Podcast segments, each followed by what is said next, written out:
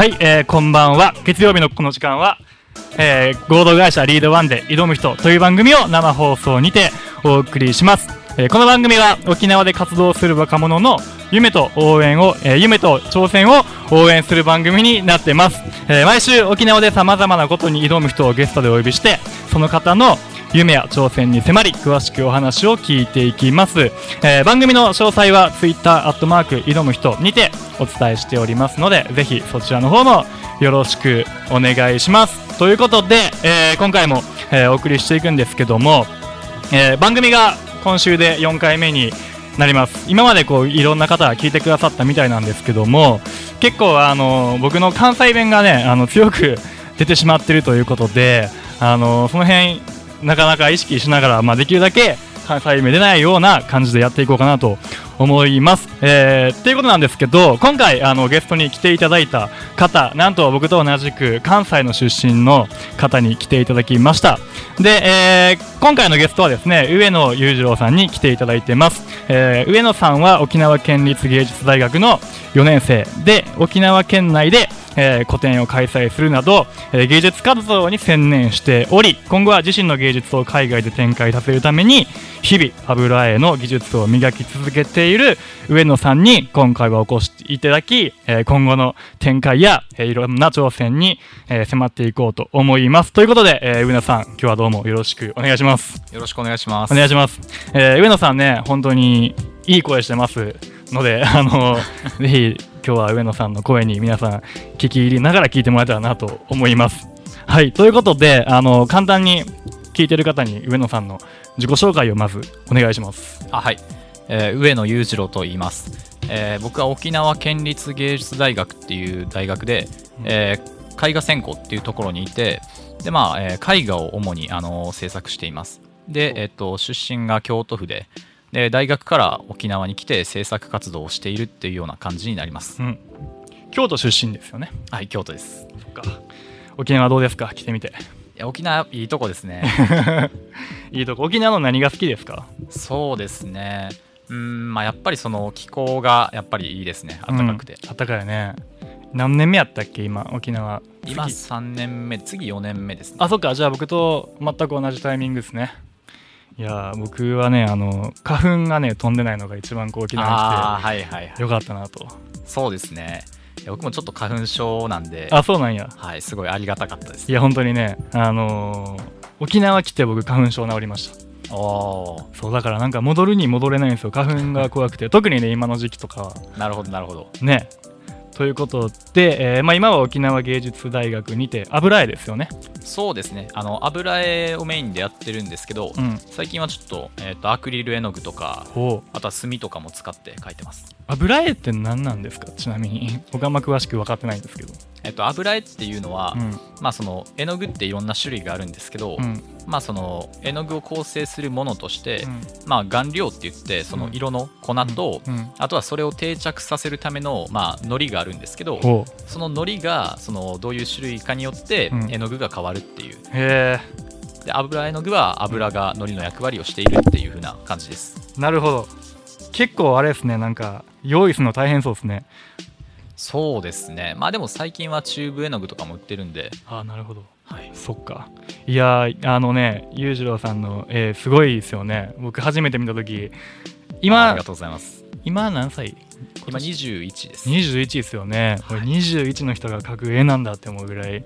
沖縄でも個展とか開催されてるみたいですね。そうですね。4月あ4月じゃない。2月2月ぐらい。あ12月です。ごめんうんなさい、12月。個展やりました。どこでやったんですか？えっと個展やった場所は、うん。えっと那覇市の栄町っていううんうん。ところですね。那覇市の栄町で、はい。結構人来てましたよね。そうですねはい、うん、そっか。普段はあのどういった活動をされてるんですか？制作とかは。そうですね。うーん。まあでもやっぱりその作品を書いて、うん。でそれを、えーまあいろんな場所で発表したりとかうグループ展とかもまあちょいちょい出してるっていうんなるほどなるほど。いつから絵描いてるんですか？そうですね。大体そのうーんまあその昔から書いてたっていうわけでもなくて、うん。まあ、中学生ぐらいの時にうん。その、まあ、だんだんその美術の面白さが分かってきて、うん。まあ、それで、まあ、そこからそのまあ、美術系のクラスがある高校に入って、うん。まあ、そこからがっつりやり始めたっていう感じです。なるほど。じゃあそんな昔はなんか絵に目覚めてたわけでもなく。そうですね。なんでじゃあそういうところから絵の世界に飛び込もうと思ったんですか？ああそうですね。うーんまあ中学時代にその、まあ、美術系の進路に行こうっていうふうに思ったのは、割とまあそのうーん、まあ、やっぱりそのなんか勉強とかスポーツよりも、うん。まあ、僕は絵が得意だなっていうふうに思って、うんうん。で入ったんですよ。ほでまあ高校入ってまあそんな感じで入ったんで、ううん。まあ、あんまりその美術に対しての熱意ってそんなになかったんですよ、うんうん。でもまあその高校3年生ぐらいの時に、うん。まあ、その兄とその美術館に行って、ん。まあ、その時に見た作品にすごい影響を受けて、はい。まあ、そこですごい心を動かされてなるほど。じゃあ裕次郎のなんかこうきっかけになる絵があったんですね。そうですね。はい。ちなみにその絵は誰のどういう絵か覚えてます？えっと、それは、えっと、あのミュシャっていう画家の作品で、ミュシャ。はい、あちなみに今浦添の美術館でも展示がしてるみたいなんで、はい、その人の油絵を見て僕はすごいあこれが本物の芸術なんだなっていうふうに思って。なるほど。かっこいいね。はい、裕次郎さんがこう見るミュシャはい、の絵の素晴らしさはどこなんですか？他との違いみたいな、うーんそうですね。う、ん。僕はそのその作品を見るまでは、うん。まあ、割とそのまあ所詮はなんかまあ描かれたものだろうとかっていうふうに思っていたんですけど、うん。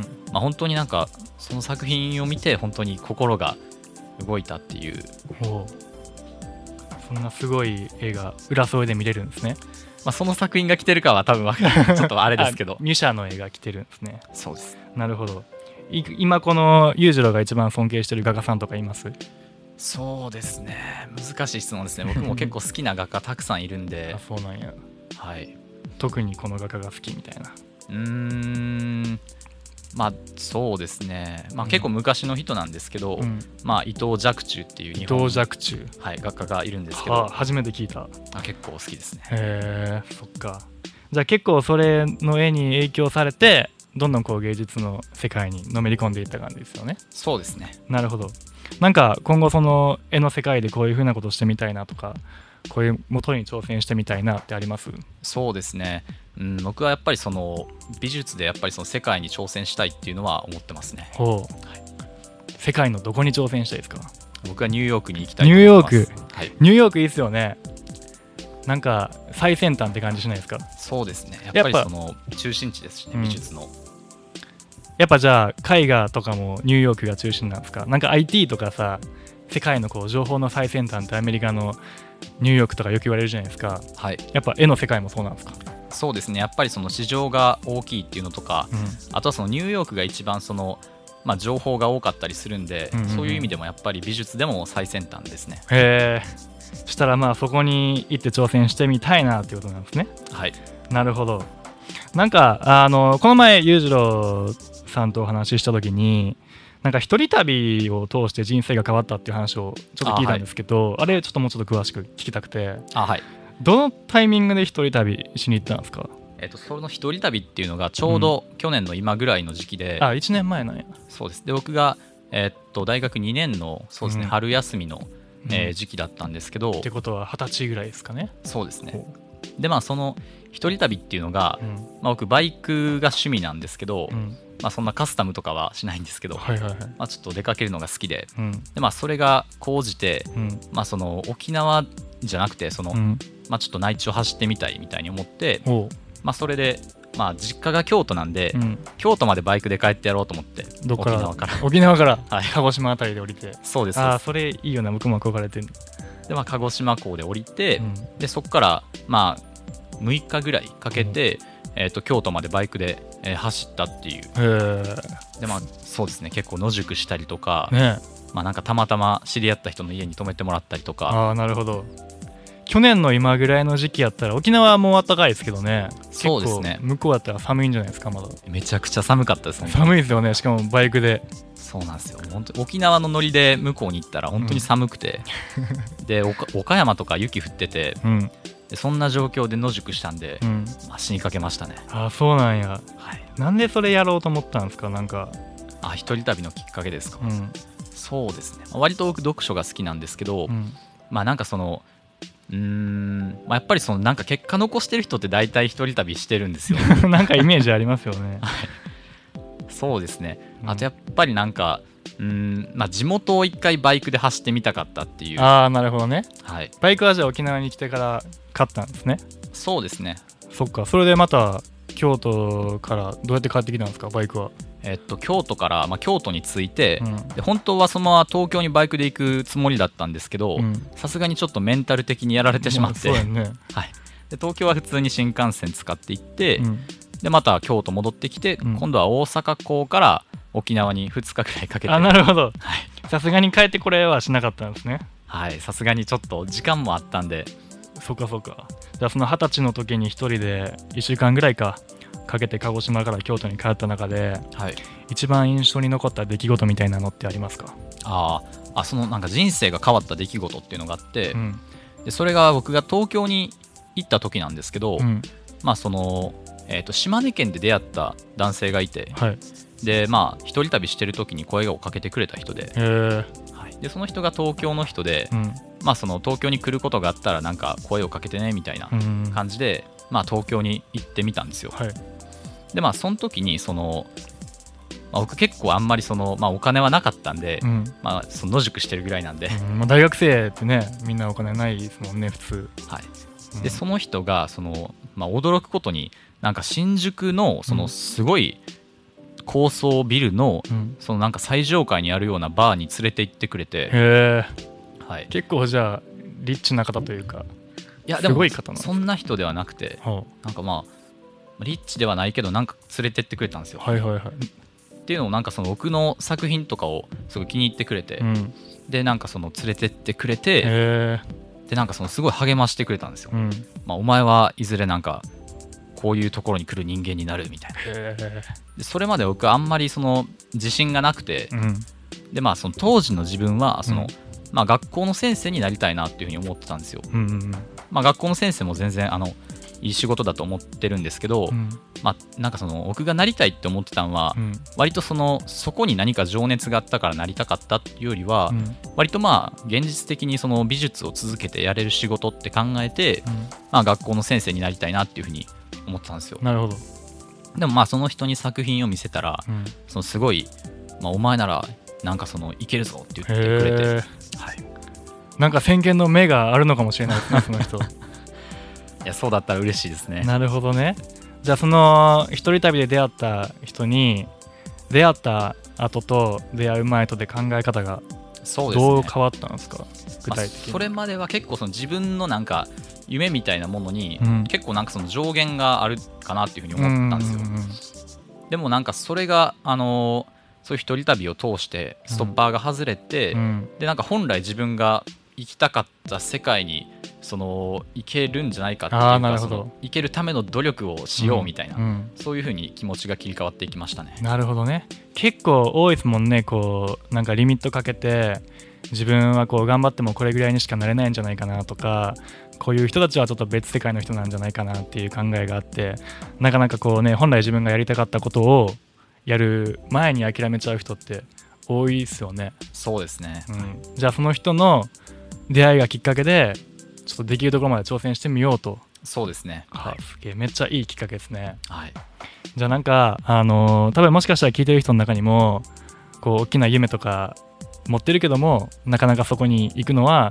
現実的じゃないなとか、あのーまあ特に若いうちに僕らぐらいの年の時にそう思ってしまってる人がもしいたらこうどういうふうに声かけてあげますか、あなるほどなるほど。うーんそうですね。うん。結構その例えば大学生とかだったらうん。そのまあ割とみんなに合わせる人ってすごい多いと思うんですよ。うん割とまあ普通にみんながバイトしてうん。だから自分もバイトしてみたいな。うん。でもなんかそういう、まあ、僕があんまり偉そうなことは言えないですけど、うん。ただなんかその、まあ、みんなと同じことをしていてもまあその結局そういうみんなと同じようになっていくだけだと思うんでうんなんかそういうちょっとそういう大きなものから外れてみるっていうのはすごい大事だと思いますね。なるほど。じゃあなんかその周りの基準の中で生きるよりはそうですね。自分の視野を持って生きようとはい。なるほどね。結構じゃあそのちなみにその人は何してた人なんですか、えっと、その人は結構変わった人で、はい。えっと、早稲田大学を卒業した後に、うん。えっとまあ、今 30, 30代ぐらいの人なんですけど、うん、あ若いですね意外と。そうですね。もっとなんか60代ぐらいの人と話してるイメージをしたなんか早稲田出た人なんですけど、うん。なんか早稲田出た後にどっかのその医学部に入りたいなっていうふうに再受験しようとしてた人で,、うん。で今はなんかそのなんか世界中回ってる人ですね。受験やめて、はい、結構すごい人すごいというかアクティブな人ですね。そうですね、はい。どういう経緯でその島根で出会ったんですか、えっと、島根で出会った時は、うん。まあその野宿とかしてたんで、うん。まあ、もう野宿はそのあまりにも辛かったんでうんさすがにもうなんかお金ケチって野宿するのはやめようと思ってうん。でその、まあ、道の駅みたいなとこでうん。でゲストハウスを探してたんですよ。うんで行くとこないなと思って、うん。途方に暮れてた時に、まあ声をかけてくれて、まあ、こういうゲストハウスありますよみたいな感じで教えてくれた人ですね、なるほど。そこから会話が弾んで東京でそうです。会って。えじゃあ今後またその人に会いに行きたいなとか思いますか？ああやっぱ会いたいですね。はあいいですね、まあ、成長した姿を見せれたらねなんかドラマみたいですね。そうですね本当に、ねやっぱ一つの出会いで人が変わるっていう経験はねすごいインパクトが強いですね。じゃあ結構みんな一人旅してみたらいいなと思います？若い人。そうですね一人旅めっちゃおすすめですよ。えでその結構なんか海外に一人旅ってすごいハードル高いと思うんで、ー、うん。まあ、国内でもすごいなんかいろんな出会いがあるんで、うん。国内旅行でも一人旅はおすすめですね、日本やったら困ったら助けてくれますしね。そうですね、死ぬこともないしね。はい、僕もなんか一人旅でみなんか出会った人に泊めてもらったりとかしたんで。うん。じゃあもっとみんな一人旅行ってほしいなって感じですか？そうですね。いや僕も海外行ってみたいんですよね一人旅。あいいですよね。うん。なんか僕昔京都から和歌山まで自転車で帰ったことがあって。え京都からですか？そうあの折りたたみのちっちゃい自転車買って。でまあ言うて2日なんですけどまあ普段こう通らない道とかそれこそまあ過酷やったんですよ結構。はい、自転車で京都から100何十キロある中でやった時に結構まあいろんないンパクトを受けたりとかしましたもんね。へそれを多分1週間とか1ヶ月とかとやるとまた考え変わるんかなと。ね。ぜひみんな旅してみてほしいですよね。そうですね。すごいですね。うんじゃあこの今後その芸術活動とか美術とかやっていく中ではい。あの展望というか、まあ、大学がもう4年生で終わると思うんですけどその後どういう風にしていこうかなとかあの考えたりするんですか？そうですね。うーんまあやっぱお金の問題っていうのはどうしてもあるんですけど、うん。ただやっぱりその1回は海外に出て、うん。そのもっと学んでみたいなっていうのは思ってますね、うん。はい、なかなか芸術を仕事にって難しそうですよね。そうですね。結構厳しいと思いますね。なるほどね。なんかじゃあ一回とりあえず卒業したら海外にそうですね。ニューヨーク、ニューヨーク。でもまあまずは語学留学でどっか安いとこ挟んどこうかなっていうああなるほど。留学して英語力をつけてっていうのを来月？来年か。そうですね。はい。なるほど。なんかそのために今準備してることとかあるんですか？そうですねうーんまあ英語はまあちょいちょい勉強してるんですけど、うん。ただまあやっぱりその日本でちょいちょい勉強するよりもやっぱり海外に行ってそのそういう環境に身を置いた方が早いかなっていうのはなるほど。とか。あとはまあやっぱりその自分の制作がその一番メインなんでうん。そっちにやっぱり力入れていこうかなっていうのは思ってますね。なるほどね。したら10年後20年後やりたいことはあります？10年後20年後ですか、うん。そうですね、うんまあ、やっぱりそのニューヨーク行くからにはそのニューヨークで個展やったりとか、うん。まあ、やっぱりその理想はそのなんかでかい美術館に自分の作品が収蔵されたりとかなるほど。そうですね。日本でもなんか美術館で個展とかやってみたいですね。そっかそっか。沖縄には戻ってこないですか？あでも沖縄も本当にすごい、あのー自分の大事な場所だと思あ思ってるんでうん。多分その沖縄でも、あのー今後も発表していきますし、ね。はい、あのー今後沖縄で個展やる予定はないんですか？あそれがあるんしよ。お8告月に知しときましょう。そうですね。8月にその、えっと、うちの県立芸大の展示室でうん。26日から1週間ぐらいあの個展をやります。ほう。大学の中で。はい。8月の？26日からですね。26日から9月の頭ぐらいまでか。そうですね、はい、うん、あの古典あるそうなのでぜひ、ね興味ある方は。いやでも結構裕次郎の、えーすごいですよね。あありがとうございます。あのでかいですよね絵が、あそうですね。結構でかいのも描いてますね。うん、あれが油絵ちっちゃい絵も描いてるんかな。そうですね。ちっちゃいやつから。一番でかいやつでだいたい3メートル50セはあンチぐらいとか。はい。結構でかいのもやってます。楽しそうですね描くの、そうですね。うん、なんかあのーパリの展示あはいはいはい。が決まったみたいなあそうですそうです。前聞いたんですけどちょっとそれ詳しく、えっと、僕がちょっとまあその海外研修で香港に行ってる時に、うん、その香港行ってたんや、はい。まあ、そういう県の海外事業で。うん。で香港行ってる時に連絡があって、うん。まあ、たまたま僕がその県外の公募展に出した作品が、うん、そのまあ、入賞してて、はい、でそれを見てくれたそういう人が、うん。まあ、そのぜひ、あのパリで出してみないかみたいなうん感じで連絡をくださって、えはい。まあ、それで出せる、まあ、古典ではないんですけど、ー、うん。まあ、それで出せるようになったっていう、はい、そういうちょっと嬉しいことがありました。いいっすね。じゃあパリに自分の絵がそうです、ちょっと感動っすね。はい、いやー本当にびっくりです。うん。ニューヨークの近代美術館でのアートフェスの話はあはいはい。あえっとそれは去年もともとえーニューヨーク近代美術館で出す、まあ、アートブックフェアっていうものがあって、ほまあ、自分のその作品集みたいなものを、ううん。まあ、その出品するっていうものがあって、うんでそれは去年ちょっとキャンセルになってしまったんですけど、うん。まあ、今年リベンジっていうことでもう一回出せるっていう、へえはい。じゃあニューヨークにも裕次郎の絵が、まあ、そうですね。アートブックっていうことなんで、うん。まあ、作品集ですけど、へえいいっすね。パリとニューヨーク。はい、いやびっくりです。じゃあ結構まあ着々とというか少しずつでも夢に近づいてる感覚はありますよね、そうですねはい、いうん、それもやっぱりあれですか？その島根のおっちゃんとの出会いがあったから。や本当にそうで、うん。本当になんかそそれまでは、うん。あんまりその外部に作品出すこともしてなくて、うんうんグループ展とかもほとんど出してなかったですし、うん。その公募展とかも出したことなかった、うん。まあ、全くなかったわけではないんですけど、うん。まあ、ほとんどなくて、うん。まあ、本当に自分でちょっとずつなんか制作して、まあ、いずれ来る教員採用試験に向けてうん。どうしようかなみたいうん。な感じで生きてたっていう感じです、なるほどねしたらあのちょっともういろいろまた聞きたいんですけど時間がなくなってきてしまったんではい。あの最後に、まあ、このラジオのテーマが「挑む人」っていう番組なんですけどそのまあ沖縄でいろんなことにこう挑戦しようかなとか挑戦したいなとかこう思ってる、まあ、特に若い世代の方にこう裕次郎から何かアドバイスをするとしたらどういうことをアドバイスしてあげれますか？そうですね。うーんでもやっぱりそのさっき言ったこととやっぱ被ってくるんですけど、うん。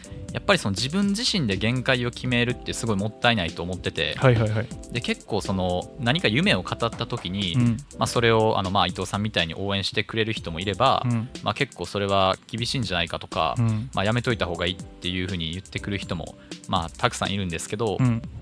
でもやっぱりそのできるかできないかっていうのはやってみないとうん。わからないと思ってて、うんまあ、僕自身もそのできないって思ってた時はやっぱりあんまり結果は出なかったですけど、うん。まあ、本気でそのやろうって思ったら少しずつあの結果も出てきたんで、うん。やっぱりその自分でその上限を決めずに、うん。やっぱりその夢があるんだったらそれを目指してやっぱ自分信じて頑張ってほしいなっていうのは思います、いや大事ですね。もう自分で上限決めちゃうとそれ以上絶対いかないですもんね。はい。うん。まあどうせやったらせっかくね一回きりの人生ならいろんなことに挑戦してほしいなと思います。えーということで、えー今回は上野さんにお話しいただきました、えーこの番組は合同会社リードワンがお送りしました、えーリードワンでは個人が自身の強みを見つけてマーケティングを学びながら0から1を作るまでをサポートしております。新しい参加者も募集しておりますので皆さんの参加ぜひお待ちしております、えー本当にねあの裕次郎いい声でした。ありがとうございます。ありがとうございます。もう聞いてる方もねなんか癒されますよねはい。ということで、えー来週もまたゲストをお迎えしてお話ししていきます、えー番組の詳細は Twitter アットマーク挑む人にてお伝えしておりますのでぜひそちらもよろしくお願いします。ということで、えー、上野さん本日どうもありがとうございました。ありがとうございました。また来週よろしくお願いします